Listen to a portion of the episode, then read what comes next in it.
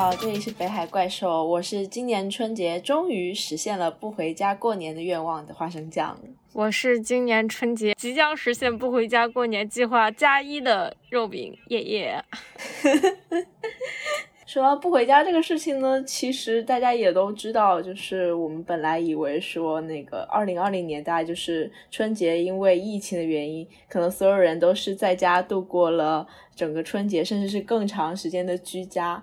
然后今年的话，我们本来满心期望的。抱着那个可以就是正常回家过年，疫情过去的幻想，没有想到今年疫情又卷土重来。前几天的那个核酸检测，还有就是隔离政策，也让大家人心惶惶的。但是我和肉饼就不太一样了，我们俩其实一直都打着那个不回家过年的小算盘。就其实我之前除了我在美国的那年，我从来就没有不回家过年过。但是其实我每年。回家都不太开心，所以我就 有一点不情愿回家。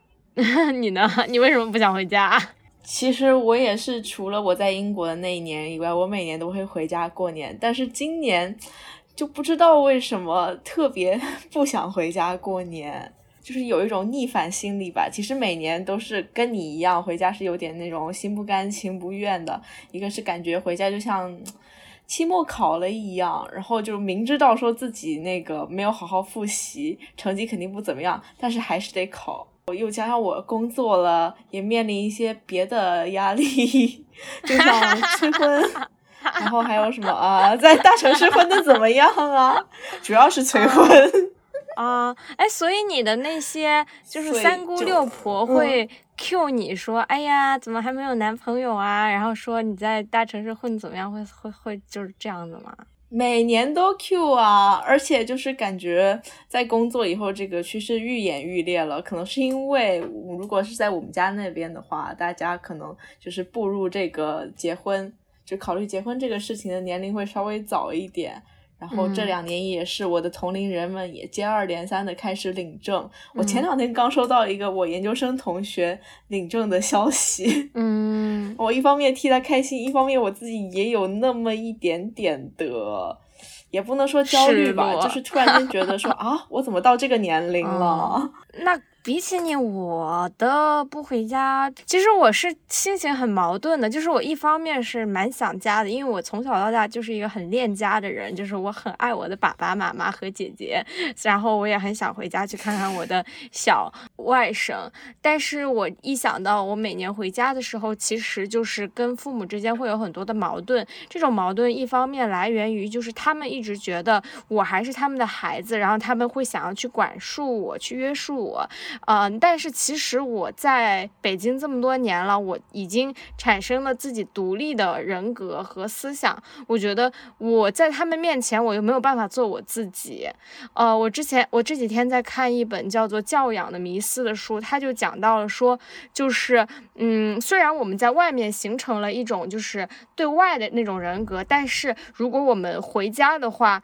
以前在家里的人格是会重新回来的，就是如果你永远都不回家的话，那你在家里养成的那种人格会永远消失。就像灰姑娘跟王子结婚以后，她如果不再回到她原来那个有恶毒王后的家中的话，她以前那个卑躬屈膝的人格就跟她的破衣服、烂扫帚永远的抛在脑后了。但是大部分的人是会再回家的，就像我一样。所以说我每次我即使在外面，我我是一个在北京，我是一个很独立的人，但是回到家里我就。会变成一个卑躬屈膝的人，对，然后就是 对，然后我就会变成一个乖宝宝，我不敢反抗我家我父母的想法，但是这个确实也是我一个自己需要克服的点。第二个的话就是，呃，你在。在外面一个人生活养成的生活节奏就会在家被打乱，就是在家他们会很早起床，很早睡觉，然后我早上就不能睡懒觉，他们就会很早 在在你的门口，然后就是敲门进来，然后就是叫你吵醒你，然后就是喊你吃饭，八九点钟你知道吗？太早了。喊你吃早饭。然后我我去年我记得我跟他们说，去年不是因为疫情在家待很长时间嘛，然后刚开始我跟他们说不要不敲门就进我的房间，然后后来他们就变成了敲完门然后马上进来，然后我就说我敲完门一定要等到我的回应之后，我允许你进来了再进来，然后后来我就把门给锁了，然后有一天我奶奶直接拿着钥匙开进来了，当时我的内心是崩溃的。就是我觉得家人对我们已经长大成人这件事，他们没有认知，就是不太会尊重你的隐私。其实说起来，我一点都不恋 家，希望这期节目不要被我爸妈听到。我一定要转发给你的爸妈。真的，就是我觉得我我我其实没有什么恋家情节吧，就是包括我出国的那一年，我也没有说希望我爸妈来看我啊，或者是中途回家啊。就是这种情况，嗯，然后春节也是，因为我本身对春节就除夕这种没有太大的仪式感，嗯，然后嗯，再加上说我平常从本科研究生到现在的话，我可能一年回家也就是一两次，然后每次待个寒暑假长的是一两个月，但现在工作以后不就是七天，嗯，顶多最长最长就是去年疫情的时候待了三周时间吧。然后我就觉得说啊，工作了以后就觉得假期很宝贵了。每次这种长假就是想说，哎，我假期想要充充电啊，放松一下啊。包括如果不回家的话，也是想要出去玩，然后也不想说，嗯，花在一些我已经就是不太需要时间去维系的社交，例如，嗯，家庭。但是你会觉得跟家人的联系是一种社交，是吗？本来我待在家里的时候就是一个不需要时间去维系的，因为你就是二十四小时其实都处在这个环境里面。但是随着比如说从大学开始，这个生存生活环境逐渐不一样了，然后再加上工作这个距离逐渐拉大的话，其实就是沟通会觉得说越来越难。对，然后我跟家里的联系也会越来越少。直到说，我觉得这个代沟已经大到我没有办法说，在这个假期短期的时间内去填补他们，然后让他们在比较短的时间内了解到我的生活。包括我现在跟我爸妈可能打电话，比如说一周或者两周一次。一般来说，交流的话题就是固定那几个，什么呃，作为一个福建人，我妈问我说啊，呃，什么喝汤了吗？然后什么在家有没有做饭？呃，什么呃，上下班呃，上班跟同事相处的怎么样？跟老板相处的怎么样？就像你上学的时候会问那个跟，就像上学的时候问说跟同学相处的怎么样？然后再接下来就是那个固定的话题，说哎有没有男朋友啊？然后我很不想回答这个问题，我只能说等到有了会告诉你们的。嗯，我就觉得说从各个维度上，一个是我很难去跟他们解释我在大城市的生活环境，然后还有就是觉得说他们关心的话题跟我关心的话题就是差距越来越大。嗯。深有同感，包括有时候就是跟家里打电话都觉得啊疲惫，就是那种打电话像在透支一样，不是那种啊家是什么最后的港湾那种家让你充电的感觉，而是家让你耗电的感觉。呃，除了家里就是父母以外，就还有亲戚嘛。虽然说我觉得我家里亲戚那些什么三姑六婆的也不是很多，但是包括一些直系的亲戚啊什么。嗯，表姐、表妹还有家长啊，就会有一点点的那种 peer pressure。每年春节我回去的话，就是跟我姐、我妹见面，然后我们几个其实关系还蛮好，但是长辈之间就是会不由自主的有那种比较的心态。包括，嗯，这种年夜饭啊什么的亲戚聚会，其实就是大型的那个交卷现场嘛，就是你你回家你返乡，就相当于是让。大家老家的亲戚朋友看一看你在大城市打拼过得怎么样，赚钱赚的多不多，有没有什么男女朋友，成家了没有？就是按照那种呃小城市的一个成功学的标准去评判你过得怎么样。然后对于父母来说，其实也是一种交卷的心态吧，因为他们平常也见不到你，也没有办法把你过得怎么样这个展示给别人看。然后包括他们自己可能也不知道说自己的孩子到底过着什么样的生活，然后过年刚好就是一个跟亲戚朋友交代的一个机会吧。我觉得在我这边的话，我倒没有像你那样，就是交卷的压力，可能是因为我在我家人，呃，我在对外就是亲戚朋友方面，就是还比较强势吧，就他们会觉得我在外面混的比较好，所以说我没有这方面的压力。过得挺牛逼，对对对，就是，而且另一方面，我觉得还没工作嘛，然后还是学生阶段嘛，所以说就是大家最多就关心你呃读书忙不忙呀，因为也没到工作那一层，所以也不会急着说呃聊感情或者是工作未来赚多少方面的压力，然后所以说我这边的话更多是跟父母之间的。和你有相同的问题，就是你会发现跟他有有更多的代沟了，就是代沟越来越大，越来越大，一去不复返。你很关心的很多东西，他们是不关心的，然后他们很多东西跟他们讲了也不懂。然后我爸还是那种非常就是要面子的人，他会自顾自的跟你讲一些他认为很正确，但是我觉得完全错误的东西。如果我去反驳他的话，其实是会很伤他的自尊。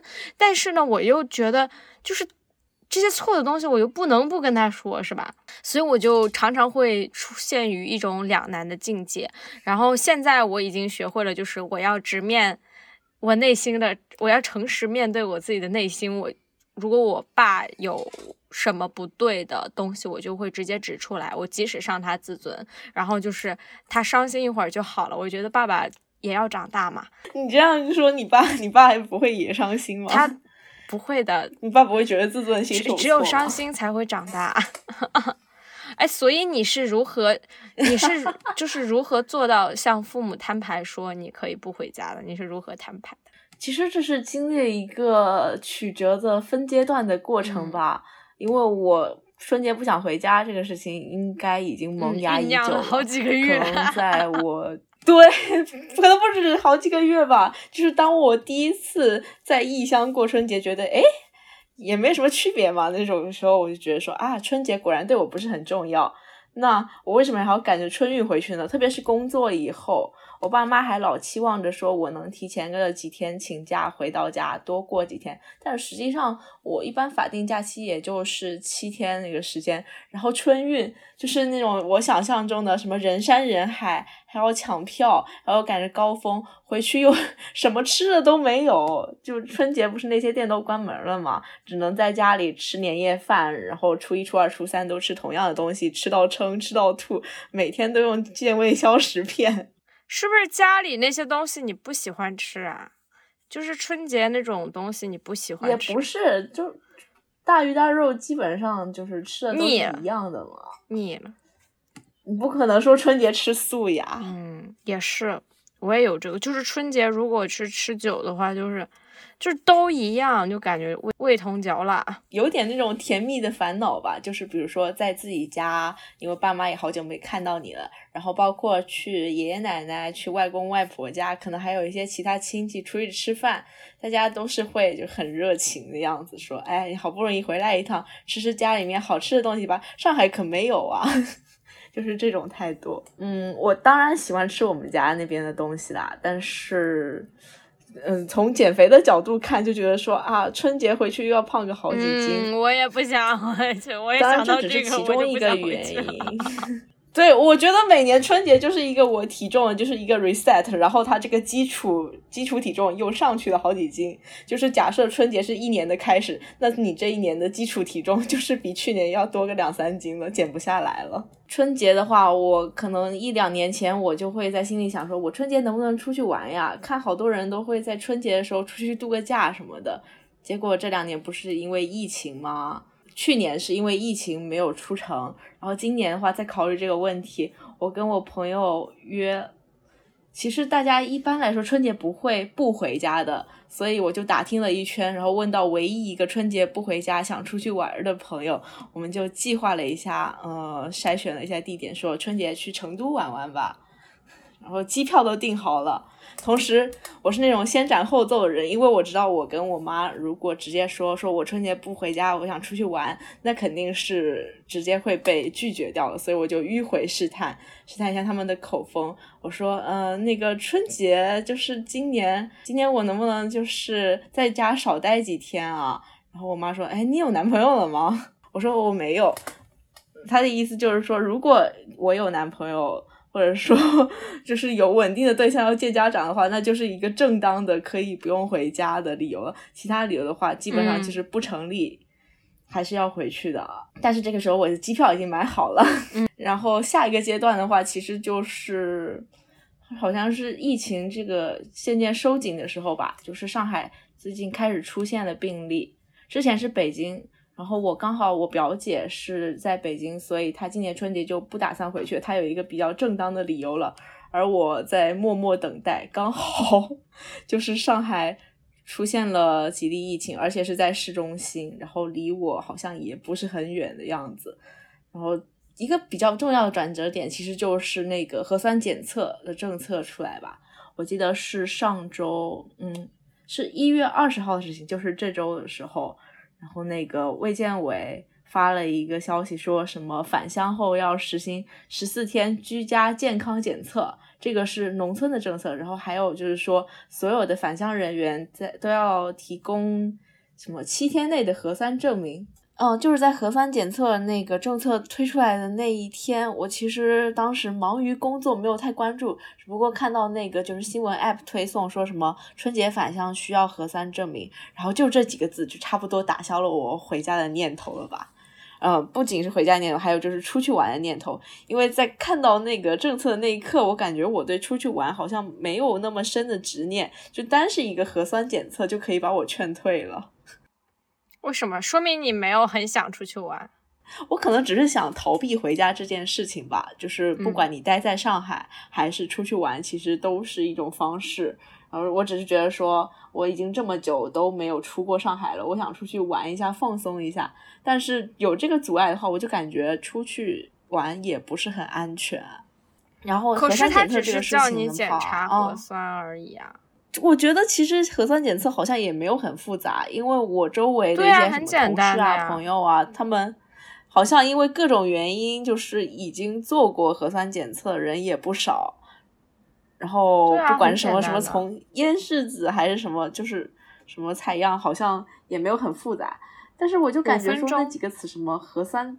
什么核酸自费，什么网格化管理，什么居家隔离，我看着就觉得很抗拒，然后就因为不想触碰到这些词，我就已经不想去尝试核酸检测这件事情了，我就不想去做核酸了。嗯，就是单，我感觉就是单靠这样的一种规则、这种规范限制就可以把你返乡的念头，还有出去玩的念头打消，可能这就是这个政策的目的吧。其实我。前今天刚听了一期八分的节目，然后梁文道在解读这个新政，我也听了那一期。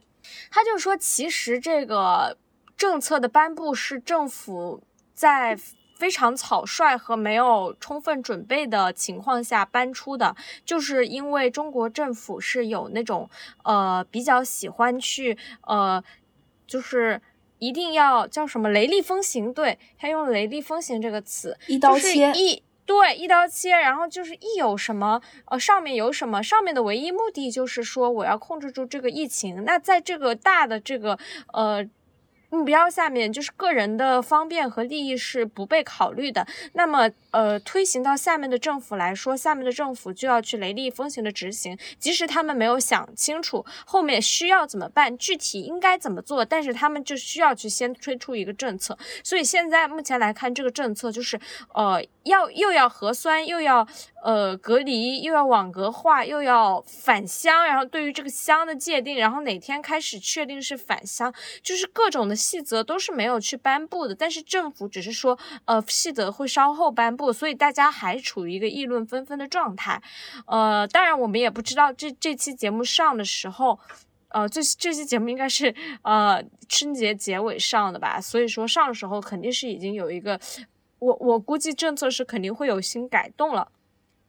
但是确实，我也觉得，就是呃，这个东西其实是阻碍了很多人想要去呃回家的那个念头，就会觉得说回家，那我是不是又要被各种管束？就是本来回家就只有七天，那我还要去呃隔离十四天，那那那那那怎么搞啊？对吧？对啊，我觉得这是非常不合理且不近人情的。当然，我可以理解，就是比如说中央的意思，就是他想控制住疫情，但是这个非常笼统的政策颁布下来的话，首先就是也没有说细化考虑。当然，他比如说这个消息出来以后，他会说就是根据你返乡的地点、当地的管理规范来决定。那每个地方的那个准则又是。呃，就是对于这个政策的执行程度和宽松程度又是完全不一样的啊，包括什么农村的界定，还有就是，嗯，还有就是有些地方是疫情比较严重，有些地方可能是没有那么严重，还有就是。包括说有些地方，比如说你出发的时候还没有事情，或者后来突然间就变成了一个比较严重的地方。比如说，呃，我决定不回家的时候，上海市中心还没有出现那么多疫情。截止到现在的话，就是境内的疫情应该，呃，有个就是九十例了吧，就是上海市区内。所以就是这个政策非常的微妙，然后又实际执行的话会很容易碰到，怎么说呢？是官僚主义的问题嘛？因为我感觉在去年，不仅是武汉封城，还有其他的各个城市那个行政区的管理上，其实就有这种类似的问题。但今年的话，似乎就是经历这一年，也没有什么太大的改变。对，大家就是毫无长进，我觉得。所以其实今年我也是用这个借口向爸妈说。我不想回家这件事情，这个事情其实对我来说是非常需要勇气和 challenging 的一件事情，因为，嗯，我觉得在温州那边吧，就是不回家过年这个事情还是蛮严重的，就是真的是非到万不得已，大家不会不回家的，就是中温州人比较安土重迁的那种感觉哦。然后，呃，我父母也，我我我跟我父母关系又是比较好的那种，不像花生酱，就是没有什么。我平时就是没有什么交流，我平时跟父母交流还蛮多的，我每周都会打呃一两个小时的视频电话以上。对，所以我跟父母就是一直是这样，就是从我上大学以后，所以我跟我父母关系都还蛮好的，尤其是跟我妈吧。然后，所以说，嗯，其实我还是我跟我姐关系也很好，所以我还是就是回家，我还是其实蛮遗憾的，因为我也还是蛮想回家的，就是抛开那些负面因素不讲，但是确实我会觉得说，呃，想到春节。回家要要要要经历的那些事情吧，我就会觉得有一点单调了。然后，所以我觉得，要不然就来尝试一下人生中第一次不春节不回家是什么体验吧，来一场这样的冒险吧。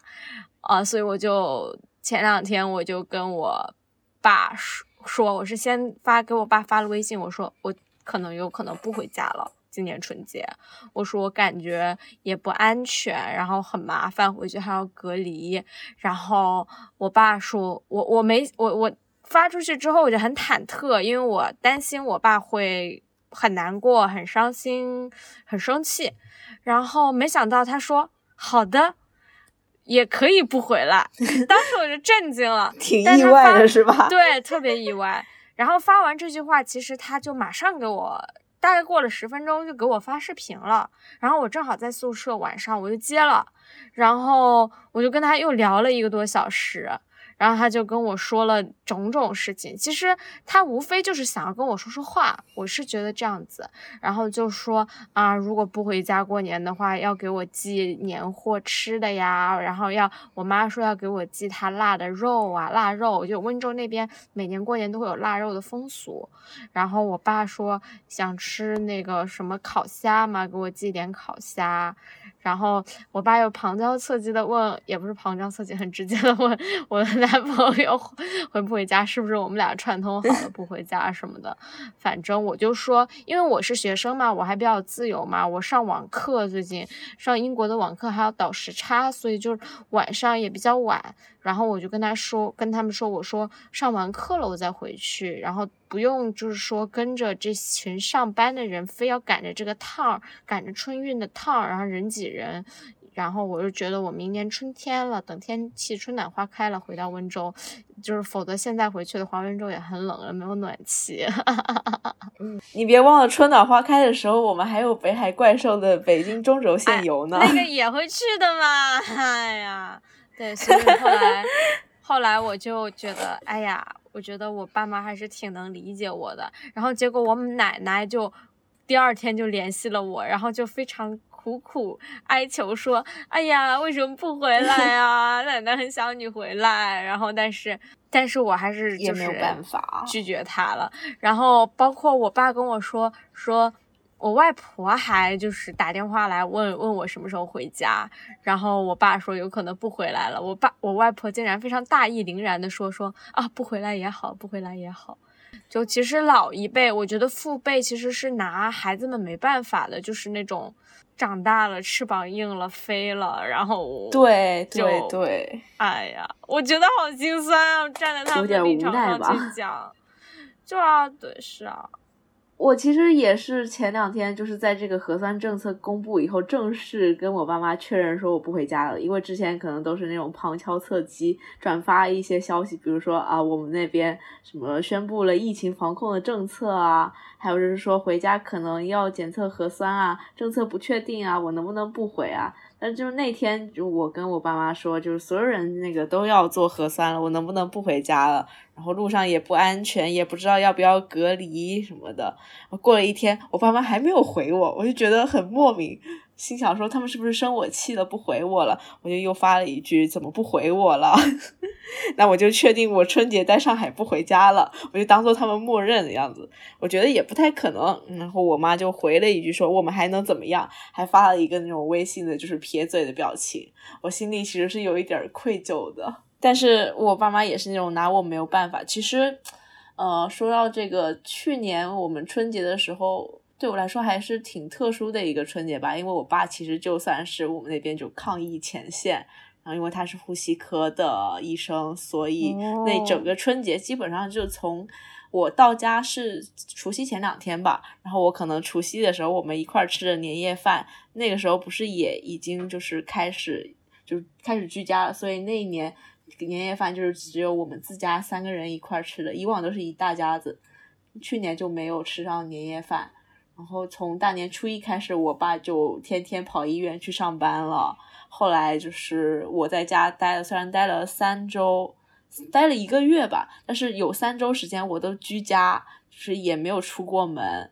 呃，我也没有见着我爸，因为我爸就已经基本上不回家了。后期就等于说在医院呃半隔离的状态吧，因为就相当于说要等我们那边病例清零了，他才能回家。所以那一次也就基本上没有怎么见到我爸，而且每天在家非常忐忑，也不知道说会怎么样。嗯，然后今年我感觉就是我爸一比较，我爸比较希望我回家，他这个意愿会比我妈更强烈一点。我妈就是那种偏无奈的，我爸就是觉得说，哎，核酸是小事，有我在，怕什么？你就回来呗。但是最后也是拿我可能没有什么办法吧。这么说起来，我也有点就觉得有点愧对我爸妈。哎呀，孩子长大了，翅膀硬了。但但我其实也跟他们说了，就是我就是我有朋友就住我家对门嘛，然后今年也是挺多人不回家的，所以我也不愁说什么春节一个人过啊，或者没事干啊，孤苦伶仃啊，我还是就是让我妈放心的这点上。可是重点是他们想念你啊。那我也没有办法，就视频一下吧。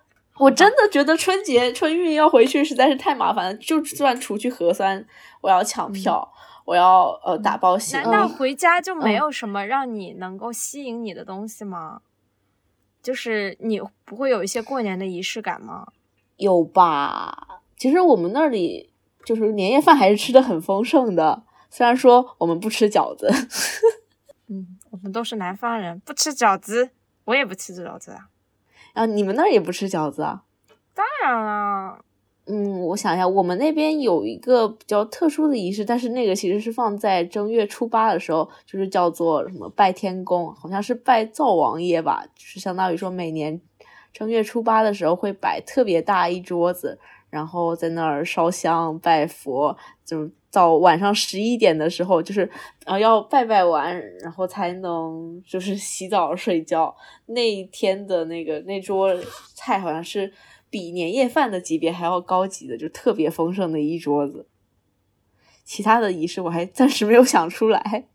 我们家的话，就是首先过年年底会进行一个大清扫，然后其次呢，吃年夜饭，然后跟我的外婆家吃，然后跟我的呃姑姑家吃，然后这两顿吃完了之后就是自己家吃，然后自己家吃完了之后就是正月了，然后每年正月初一我们会上教堂，因为我们家有基督教信仰嘛，然后。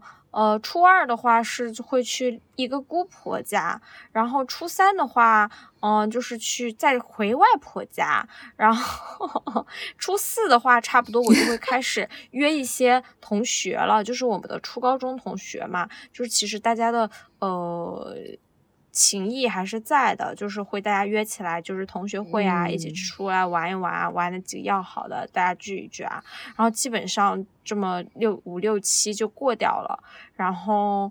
嗯，然后我也会趁往年的话，我也会春节期间也会跟爸妈，就是嗯开车自驾到附近的地方爬爬山呀，玩一玩啊之类的。然后我姐姐结婚了之后嘛，我有时候也会跟着我姐和姐夫，就是出去玩一下这样子的。出去玩其实无非就是，要不然就是大自然里，要不然就是去商场里逛一逛啊，然后之类的。嗯，反正我是觉得，就 是嗯，春节是一个能够至少能够让把我重新投身到一个我非常熟悉的地方吧，就是我从小到大生活的小镇，我闭着眼睛都知道该怎么走的一个地方，然后还是会有家的温馨感吧，我觉得是会有那种安全感在的，包括我的房间的床也很大呀，然后。哦，对，所以说今年，所以说今年不回家的话，我真的就还没想好，如果不回家，我打算怎么过年？你是打算怎么过年呢？嗯，我觉得就是像一些仪式感的话，我妈可能还是希望我有一些像这种什么贴春联啊、打扫房间啊，这种肯定就是就算是自己住也是会进行的嘛。包括那个年夜饭，我原计划。其实我在取消去成都的行程之前，我订的是除夕夜的机票。就是我理论上，大家在吃年夜饭的时候，我在飞机上，我当时觉得自己没有很看重年夜饭这个事情。然后后来变成了就留守上海以后，我想象了一下我自己一个人除夕夜在我的房间里面吃饺子。吃我冰箱里面剩下的泡菜饺子，我突然间觉得有一点凄惨，所以我就迅速联络了我的朋友，说我们那个年夜饭的时候一块儿吃火锅吧。然后除了这个以外的话，我其实以前突然间想起来，我以往除夕夜的时候，一般来说不是春节晚会，呃，是八点钟嘛。然后我们以往的年夜饭一般是会卡在八点前结束，呃，八点之后就是大家那个几家人就是各回各家了嘛。回到自己家里面，可能我们那儿其实也没有什么看春晚的传统。春晚在那边一般就是电视打开，然后播放作为一个背景音。可能有时候，比如说我如果在客厅跟我爸妈坐着在那儿看电视的话，会瞥几眼。然后现在这几年不是大家可能就埋头手机抢红包，然后发红包，在微信群里面各种寒暄，所以其实大家的眼睛是是注意力是集中在小屏幕上，不是你这个电视的大屏幕上，顶多就是抬几眼，然后看一下现在是什么节目，听一听当背景音。然后我这几年就有一个蛮奇怪的我自己的传统，是会在除夕夜看一个电影，而且是看那种。特别苦情的，我就记得说，我前几年有一次是在家里，就是除夕夜吃完年夜饭，在家看了《悲惨世界》，然后我在那哭的稀里哗啦。就安妮海瑟薇演那个？对对对对对，就是安妮海瑟薇演那个方汀的那一版。我当时看的，我眼泪哗哗流，就非常不适合除夕，但是我偏偏要在那一天看。我从此以后就是养成了一个奇怪的习惯，我就觉得说我除夕一定要看一个那种让我飙泪的电影来释放一下。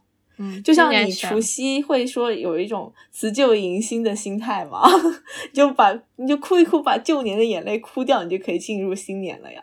今年啊，就把春节当做一个普通的假期吧。既然说就是在上海，可能也不太能出门，你也不可能去江浙沪的周边玩，然后。呃，去外面吃吃饭啊，都得提心吊胆的，因为最近上海几起病例，就是会，呃，那些那些患者的行动轨迹会包括餐厅，然后搞得我现在也不太想出去外食了。所以可能就是跟住的比较近的朋友聚一聚吧，尽量减少公共交通的乘坐，然后什么不聚餐啊，呃，不聚集啊，严格执行上头的可能我的重心会是在 家里吧。好的，我觉得你平时的重心也是在家里啊。那不挺好吗？我一直觉得说，不管是圣诞还是什么元旦，还是五一、国庆、春节，其实都是一个普通的放假几天一样，我就当周末过呗。你平常周末怎么过？你这些假期也怎么过？我是想着，啊，如果我能溜出学校的话，一个是我是觉得说。呃，如果清华有那个活动的话，我就去参加一下。好像往年清华会有就是除夕包饺子的活动之类的啊。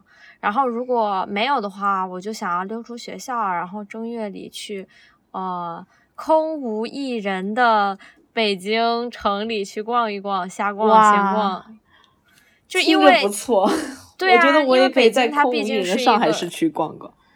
就是我觉得上海本地人还是蛮多的，但是北京确实就是很多的外地人，所以到了过年的时候，好像就是有一个说法会变成一个空城，我就想去那个胡同里头逛一逛，看看这个空城是什么样的。老北京说不定会遇上一些老北京，我觉得还挺有趣的。我觉得今年也许有一点不一样吧，因为就拿上海举例子的话，不管是本地人还是外地人都差不多留守了嘛。在北京，我估计也是差不多的情况。好吧，你说的倒也有道理哦，说不定我们就是和全国人民众志成城的一起原地过年。对啊，所以我就说像周末一样，因为大家都不太流动。那最后我们来给大家列一个不回家过年的清单，让我看看你都推荐了啥。好吧，那我先说吧。首先，我推荐了两款实体物。呃，实体物一是可爱对联，只要输入某在某宝中输入“可爱对联”四个字，你就可以获得非常非常可爱的对联，而且价格只要十块钱以内。比如说，呃，宠物猫的那个对联，加呃猫肥加润，粮满乾坤冠满门，天增岁月 喵增寿，是不是读反了？哎哎，好可爱啊！对，这个这个就特别可爱。然后虽然我也没有猫，但是我也就是觉得看着就很可爱，假装假装有猫。嗯，然后第二个推荐的就是淘宝“仙女棒”三个字，你就会得到买二送一、网红拍照、厂家直销的仙女棒烟花。其实我小时候每年都会去过年的时候去小卖部里买那种小的烟花鞭炮去。在除夕夜的晚上，这种就是那种点了会点亮，然后闪一会儿的那个仙女棒。然后它为什么叫做啊？那个我小时候也很喜欢玩，我小时候还玩摔炮。这个后来长大了，好像因为我们那边有一个，就是农村里有一个严禁，就是就是要管控烟花，就是。怕你们放太多，后来小卖部就没有卖了。所以说，呃，但是我们终于长大，成为了可以淘宝的成年人，所以我们可以在淘宝上买上买到各种各样的烟花，甚至还可以去卖烟花了。所以我觉得，嗯，我要就是觉得非常推荐大家去享受一下这个这个童年的快乐。然后，这个是我我推荐的两个实体物。那花生酱，你推荐什么实体物呢？你会发现我推荐的实体物 全都是吃的，实体物等于食物。第一个是，虽然我们那儿不吃饺子，但是我还是建议大家过年要囤一些饺子，因为饺子确实是一个营养丰富，然后兼顾碳水和脂肪还有蛋白质的呃很好的便捷食物。说起来，我当时没有回家，我在英国过的那个春节，对。微波炉都可以加热。我当时好像就是那一年春节的时候，我给我的国际友人，就是我的那些外国室友们煎了饺子。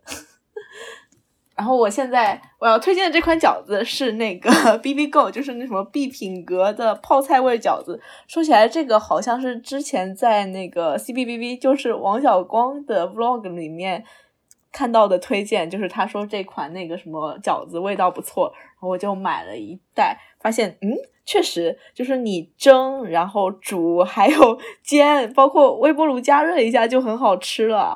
可能是因为我喜欢吃泡菜味的东西吧。我今年春节也是趁着打折又囤了好几袋。我就觉得说泡菜味饺子会比那个国内那种传统的什么啊韭菜馅儿啊，还有什么白菜啊、什么鸡蛋啊那些，我会更喜欢一点。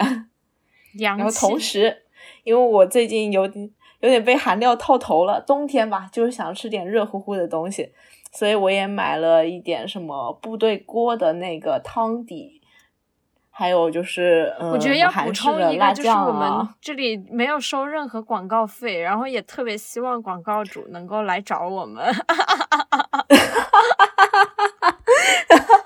我就是买了什么部队锅的汤底，什么大酱汤，然后嗯芝士年糕，嗯，韩式嗯辣酱，就各种。嗯，然后包括还有之前买过一款那个什么贵州的酸汤底料，因为我发现是这种什么火锅底料啊，什么汤底啊，真的是清理剩菜的神器。你不知道吃嗯什么的时候，你就把这个汤底一煮烧开，然后随便丢点菜就是一顿了，再加点辛拉面啊，绝美！啊，绝美！妈妈再也不用担心我剩菜吃不，完了。